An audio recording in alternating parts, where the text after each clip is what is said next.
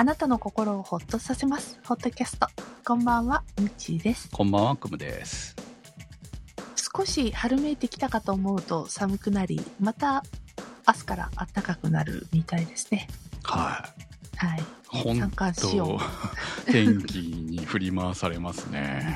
そうですよね。辛い。辛いですけど、今一番辛いのは花粉です。なんか花粉今年ひどいってうん。聞いたんですが、そうなんですか？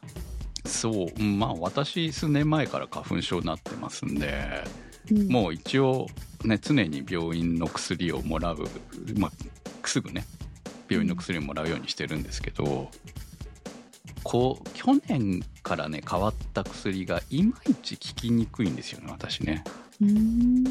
っていうのもあって、あのーまあ、今年はちょっと追加で、えーこう、鼻水自体を止める薬、花粉症の薬プラス、まあ、花粉症の薬にも止める薬成分入ってるんだけど、それだけ止まるの？鼻水って。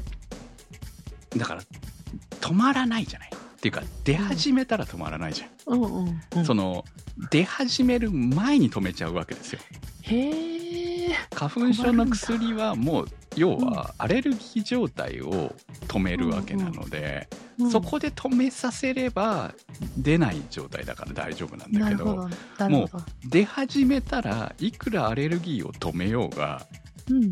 落ち着くまで止まらないじゃないですかうんうんうん。なのでもうそこの域になったらダメなんですよ。っていうことで、まあ、鼻水自体を止めるうん。薬、まあ、風邪薬の時とかにも出してもらえるような薬を今年は出してもらいました。だから組み合わせ技。うんうん。らアレルギーだけ止めたってダメぐらいに今年はきついですね。特に。あ、そうなんはい、だ。へえ。いやほんとねあと点鼻薬と目薬も最初から使ってるのって珍しいですね。一応フルセットがそれなんですよ。薬と、えー点鼻薬と目薬うん。なんですけど点鼻薬まで行く時って本当よっぽどの時でそのフル,、うん、フルセット結構ね薬と目薬はもらうんですけどうん。点鼻薬まで行くとうわ今年きついなって感じへえ、そういうのって、こう、花粉の季節になって、その中でもピークの頃にもらうものなのかなって思うんですけど。本当はねできれば始まるぐらいの頃からもう飲んでおくと抑えることは若干できるとは聞いてますけど、うんうん。まあ、だから始まったらもう飲んどいた方がいいと、まあ、後から一刻も早くもらう方がいいとね。そうそうそうそう。だからひどくなってからだともう効かない時だってあると思いますよ。私の経験上、うんうんうん。はい、なるほどね。だからもう早めにもらっておいて準備しておいていつでも対応できるようにしておく方が苦しむ前に、ただ今年はきついなというのは感じてます、うん。そのフルセットが最初から来てる。え、花粉の季節の始まりっていつなの？この今のいやもう花粉はいろいろですからそのシーズンによってうんそのいろんな花粉がある。シーズンごとにあるけどさ。はいはいはいこの今の、まあ、2、3月ぐらいっていうと、スタート時っていつなんだろうって思いながら。まあ、2月も入ってすぐじゃないんですか、まあ、うん入ってすぐというか実際にこの私が来たなって思ったのは本当先週ぐらいからなんで、うん。はい、だ大体皆さん同じこと言ってるんでうん。そそんなタイミングじゃないですかだから季節によるっていうよりも本当にそのシーズンによると思うのでうん梅の開花とともにみたいなそんな感じかもしれないし。梅はじゃないんだけどね犯人はね、ど。うん。アレルギーはね本当人によるのでその、うんね。出る出ないは当然あるんですけど、まあ、今年よく言う花粉症の季節は来たなって感じみたいですやっぱり病院でもあの花粉症っていう方多くなりましたねって言ってましたから、あの、コロナでマスクしてるからさ、外でも、まだまだ。はいはいはいうん。だから、だいぶ緩和されるのかしらって想像してたんですけれども、そういうわけじゃないんだね。だって花粉って体についてくるじゃないですか、うん。で室内に持ち込むわけですよねいくら頑張って落としても、ねうん。だからそのもうそこで吸ってしまえば一緒か。マスク家の中でしてないでしょ？うん。しないね。でも要はあれって刺激が入った時点で花粉が今すごいから花粉症が出るっていうんじゃなくて、もうアレルギー症状ですからうん。出始めたらしばらく落ち着かないんですよ、そうね。そうね。私がカニを食べて、あ、動機がみたいな。うんもうそしたらどうすることもできないみたいな、そういうようなもんですよ。だから今だって目はかゆいですよ私あでも部屋の中に花粉があるからかゆいわけじゃないと思うんですよねもうこれはね、そう。もうその結局炎症を抑えないとうんかゆみがずっと続くみたいな感じかなと。はい。はい。そっか。あお大事になさってください。はい。リスナーの皆さんも花粉症の方、多分ね出てると思う出てる方は、はいはい、早めのお薬で対応してください。今年は目にも結構きます。はい。うん目つらいね本当にねなるほど。はいはい。ということで、今日もホットキャストスタートです。えー前回は、あの頃憧れた人たちということで、あまあ、し酒と人生と衰えについて。しんどい話してましたねよくよく考えるとねはいはい。酒と人生と衰えについておはい送りしておりました。さあ、ということで、えっと、コメントからまずご紹介します。ソウルさんからいただきました。ミッチーさん、メガネの選択はいろいろ迷いますよね。小学生からメガネっ子でそろそろメガネ一筋50年になります。度数がきつい上に乱視も入っているので、レンズの縁の厚さと重さは昔から悩みの種です。プラスチックレンズはなんとなく曇りを感じて好きになれず、高屈折率レンズは薄くなるものの重いので、ということで悩ましいのです。私もアラカンなので、ご多分に漏れず、老眼が進み、今は本を読む距離なら裸眼がベストな状態、状況です。結局今は日本使いで落ち着いています。運転用に遠用の、えープラスチックレンズプラスセルフレーム。普通のオフィスや通勤は中勤用のガラスレンズプラスメタルフレーム。日本使いでちょっと面倒なのが美術館です。細かい作品は裸眼の方がよく見えるし、大きな作品は離れて見え見るので、遠用のメガネということで、特会引っかえしています。さらに、単、単メガネ単眼鏡が加わったりするともう大変です。遠近療養にすればマシになるのでしょうが、踏ん切りがつかない今日この頃です。ということで、メガネ使いのソウルさんからいただきました。ありがとうございます。はい。はい。まあ、メガネは悩むところですよね、よね本当にね。そう、聞いてください。やはい。私、先週日曜日にメガネ、はい。注文してたのを。受け取りに行ったんです。で、まあ、その時、あの、しほら、調整してもらうのに、あの、中勤の方は、あ、なるほど、こんな感じかっていうので、あの、サンプルでこう、新聞紙を見せられたりだとか、あそこは見えます、あの、何？あの、前方の時計はどうですかみたいな。で、あ、大丈夫そうです。なるほど、これが中勤ですか。確かに上と下じゃ見、見、見え方違いますね。みたいな話して、その後で、スポーツ用のフレームのメガネをかけた途端にですね、さーっと血の気が引いて、なんか思ってたのと違うって ショックを受けました。は何がおかしいかっていうと、思ってたの違ってたかというと、まあ、私、まあ普通に私ももうかれこれ30年くらいメガネっ子ですか？で、メガネかけ続けてたんですけど、その長年かけてきたメガネと全く見え方が違うんですよ。あの、レンズが湾曲しているんです。い。はいではい。スポーツ用だからね。そうそう。で、あの、フレームもこうフィットする感じにもなってて、顔に。あの、すごく視野が広くなるんですね。上に、下に、横に。うん。気持ち悪いんですよ。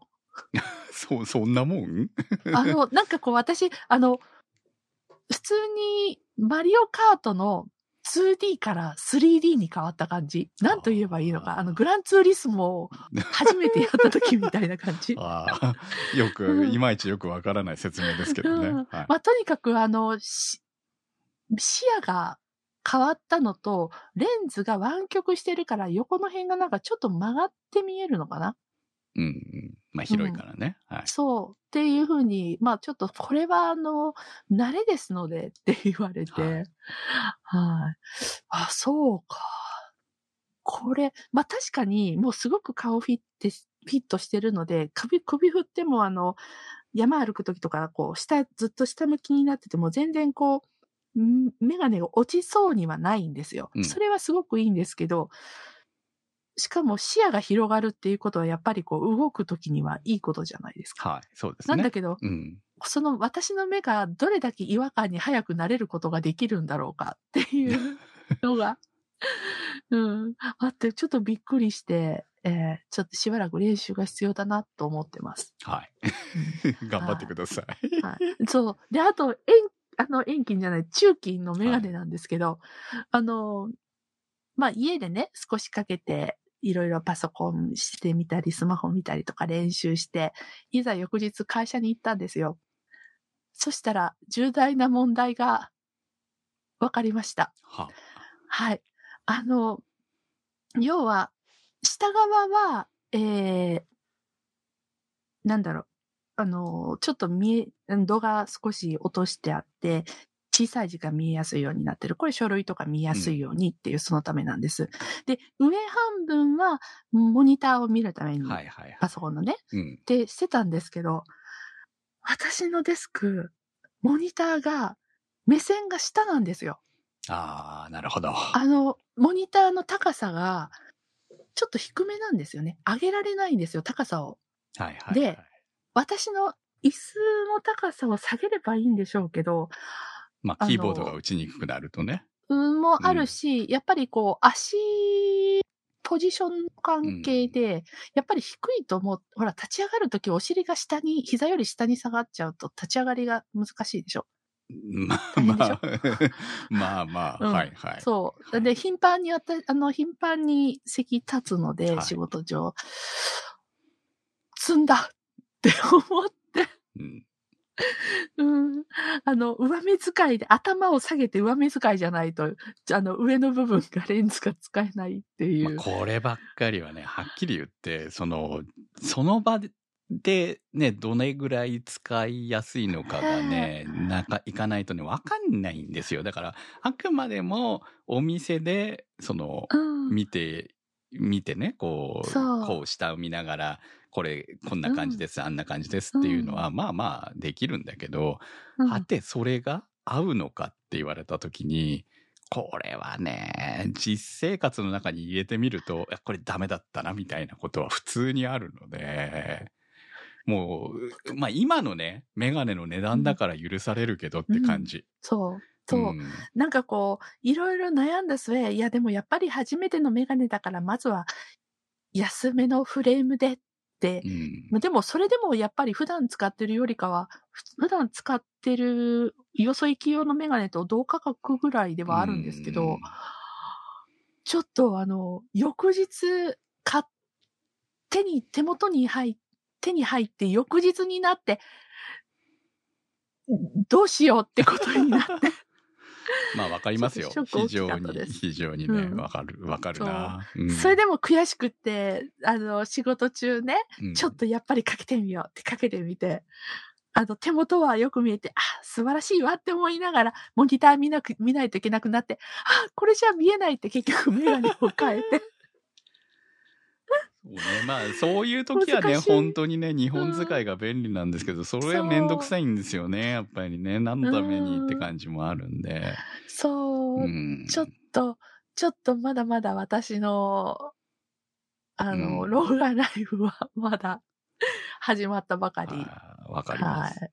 私も本当に合ってるのか合ってないのかを繰り返してますからね本当にね。うん。今テレビ見れないですもんね。テレビあの、そうなの？そう。うん。だからまあきパソコンの仕事場のところのモニターと手間手前を手元を見るのはちょうど合ってるんですよ、うん。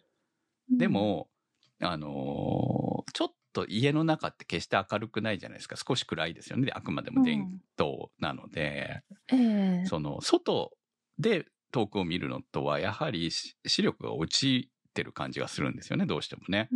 で、その、特に夜にご飯食べてる時とかに、そのテレビを見ると、若干こう、ボケて見えると。うんうんでも、かといって遠、遠近というか遠用の、こう、うんメガネをかけてテレビを見ると、今度はご飯を食べる手元が見えづらいと。うんで、本当は遠近にしなきゃいけないんだけど、遠近は普段使いには向いてないのでいらないとうん。いうね、こう、すごくね、こう、まあね、そこまで必死にテレビを見なくていいからいいんですけど、基本、ね、料理番組しか見てないんで、っては思いながらね、うん、わあ、これもあってねえなとか思いながらね。いや、もう本当、えー皆さんどんな感じでしてるんだろうって思ってたんで、ちょっとソウルさんのコメント見て、はい。はいそう、まあ結局、完璧に合うメガネはないなってことだと思いますよ。うん。うん。だからいくつかやっぱり使い回さなくちゃいけなくなるのかなっていうのは思いますね。そう、はい。そうやってこう、あわあわしてる私に上司が、私みたいに一つ、あの、あの、古い一個、あの、どの、何？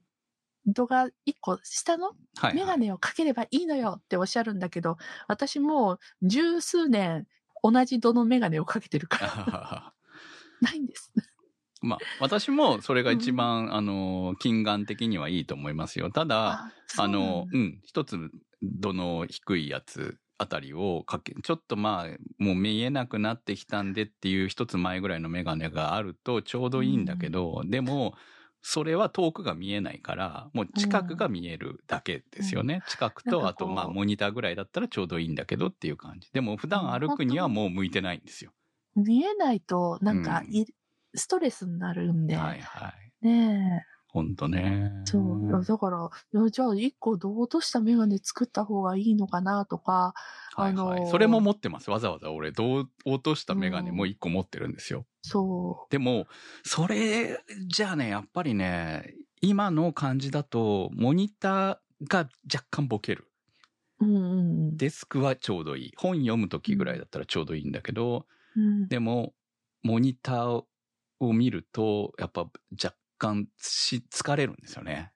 うん。あ若干ボケてるからっていうので、ああ、もうこれもダメかって感じ。だから本当近く見るためだけにしかならないっていうことになっちゃった。難しいんだよ、本当に。そうですね。うんどっちに、どこにも OK みたいなメガネなかなかね、うん。なくて。はい、私今、あの、サングラスが欲しくて、うん新しいのが。ちょっと今までね、ずっとあの、うん運転用にね、かけてたやつが若干こうフレームに歪みが出てきたので、まあそんな濃ゆくないけど、そのまあバイク運転したりとか車運転したりするときにちょうどいいぐらいの度数、度数値やね、あの、遠遠用でいいんですよね。だから運転だから。うんで、うんえー少し暗めっていうぐらいの。完全に黒いやつじゃなくてね。少しっていうぐらいのやつが今欲しいなと思って、えージーンズのページを見てました。今度はちょっとフレームしっかりしたやつにしようかなとか思いながらね。あのー、ヘルメットの中に入れるからさ、華奢なやつだとね、歪むんですよ。あ、なるほど。うん。で、少し前にスノーピークとのコラボレーションのやつを売ってて、喜んで買ったんだけど。後ろがね、こう、落ちないように耳のところが調整できるんですよ。これ便利だなって思って買ったんだけど、まあ、普通車運転するときはそれって全然いいんだけど、うん。あの、ヘルメットには入らない。あカチカチカチが、うん。あの、入れるときに折れちゃうんですよ。ああ。折れ、折れるっていうか、実際に折れるんじゃなくて曲がっちゃうのね。うんうんうん。なので、非常にヘルメット、しかもヘルメットを選ぶみたいな感じになっちゃって、こりゃ不便だなって思って、やっぱりサングラスはサングラスで買わなきゃダメだなって思って、えー今年は新しいサングラスを買おうかなと今思っているところです。なるほど。はい。はい。春に向けて欲しいなと。感じですね。はい。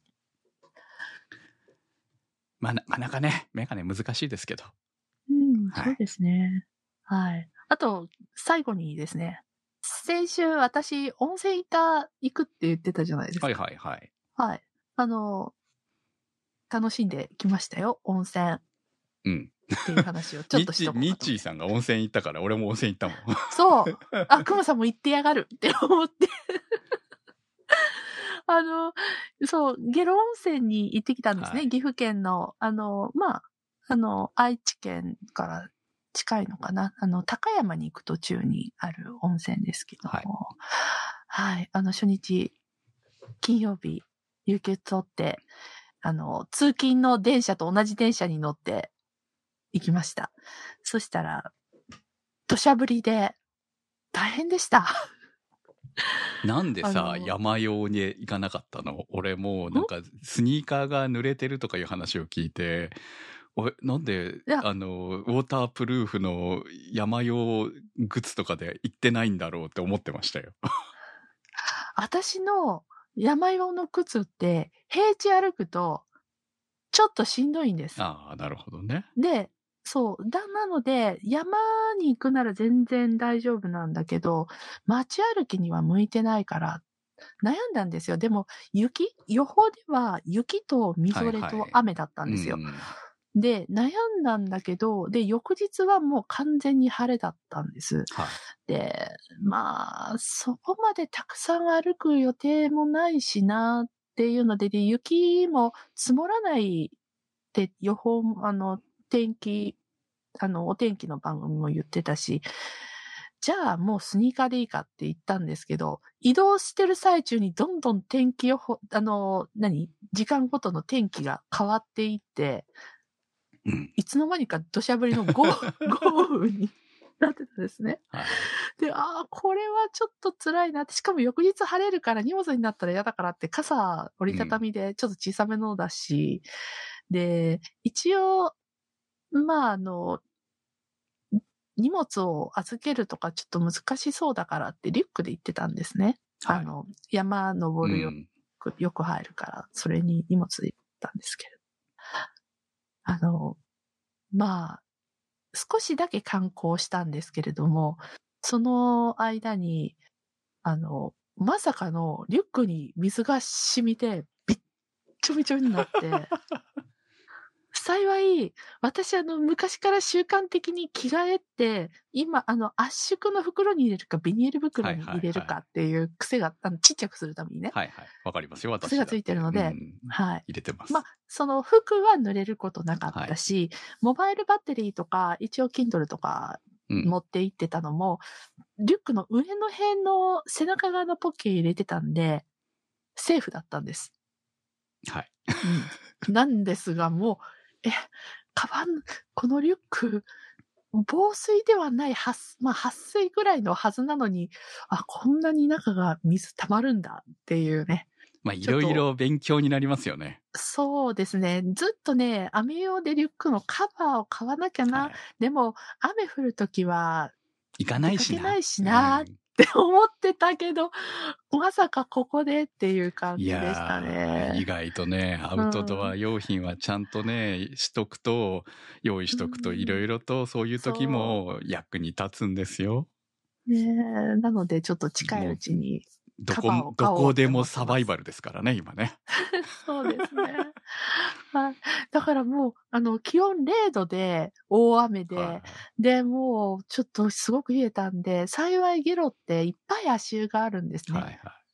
いろんなところうんに手、手湯って手をつけるだけのおあの、手をつけるお湯と、はい足湯があるんで、足湯に使って、あの、暖を取って、で、そこからもう、あとはあんまり寄り道もしとられんから、もう、とりあえず早めでもいいから宿にはい行かなきゃ、うん風邪ひいちゃうって思って。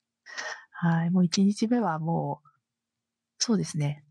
その合唱作りのところ、合唱作りのこの博物館を見たのと、あとは足湯使ったのと、あとは、あの、お昼ご飯で、着いてすぐに入っお店入ったお店で、ケイちゃんっていう、岐阜の B 級グルメがあるんですよ。はい。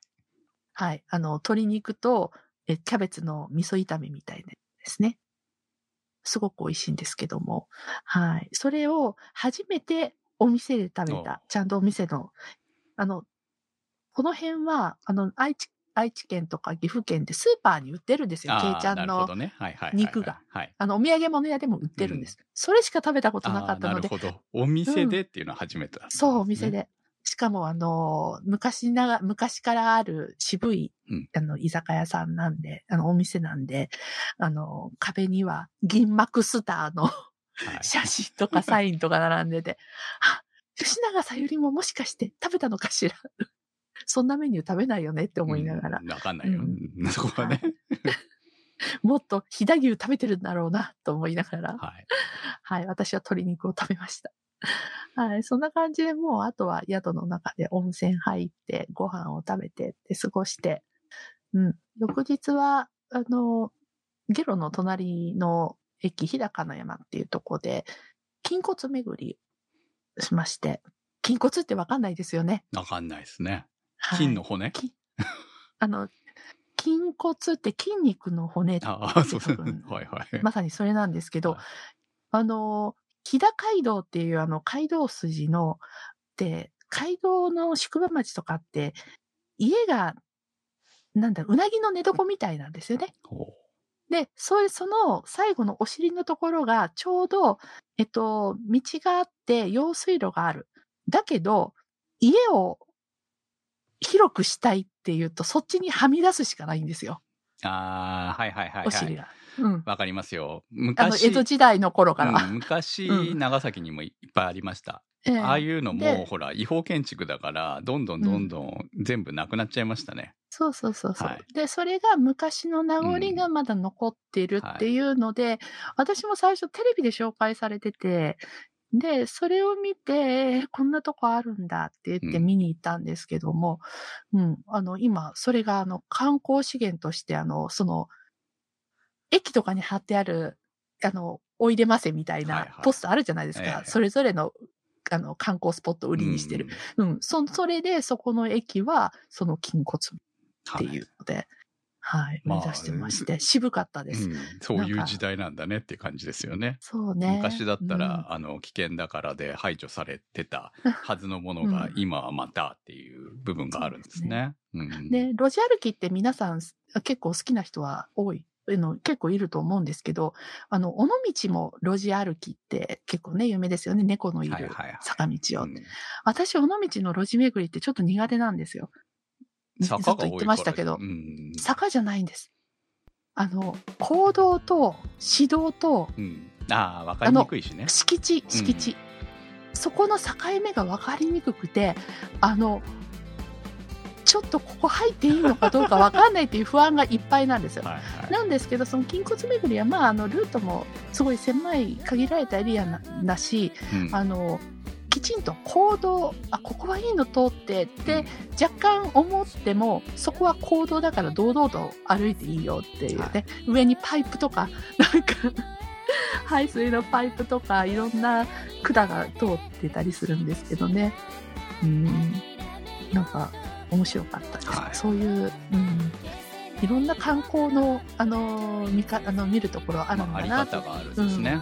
うん。ゲロ温泉はもう温泉街っていうのを私見に見たかったんで見て歩きたかったんでそれを楽しみに行ったんですけどね、うん、温泉街もいいですよね。情緒あってね。はい。大きい温泉地ならではだなって思いました。はい、はい。で今日のアートワークはそれですね。いい写真があるかな、はい、で火曜日にあのあれですよ「マツコの知らない世界で」テレビでえあの日帰り温泉の特集してまして早速あ私温泉に入りたいっていう気持ち。また、また、わかりますよ。温泉行ったらまたね、週末行きたくなるもんですからね。そうなん私もそんな感じでした。ね。そう。はい。ちょっと私あの日帰り温泉って行ったことないけど日帰り温泉デビューしてみたいなとか言ってなんか日帰り温泉って検索してる、私、日帰り温泉ばっかりですからね。そう。ちょっと羨ましいなって思ってます、うん。まあ、あの、ちょっとね、やっぱり体、こう、冷えたりとか、腰痛かったりとかいろいろしてたので、うん、あと、手がね、最近こう、痛いんですよね、ゆ指のところがっていうのもあって、ええ。まあ、温泉浸かるとね。全然よくはなるんだけど、でもまあ一時的なもんなんでねああまた行きたくなるって今度の繰り返しなんですけどね、うん。本当ね、はい。そうですね。まあいいです。日帰り温泉楽しんで。ぜひデビューしてください。はい。ポッドキャストは検索サイトで HOTCAST と入れていただくと出てきます。今週のホットキャストはちょちょさん立ち切れ線香さんまきさん怪しいたぬきさんスーギーさんてる兄さんなっかんさんいけちゃんさんにわっちさん大さん長通りさんかはくさん佐野よいよいさん紫のサルスベリさんニーヤさんチョコバニさんナベックスさんのサポートにてお送りいたしました番組のサポートありがとうございます。それではまた来週、さよなら。さよなら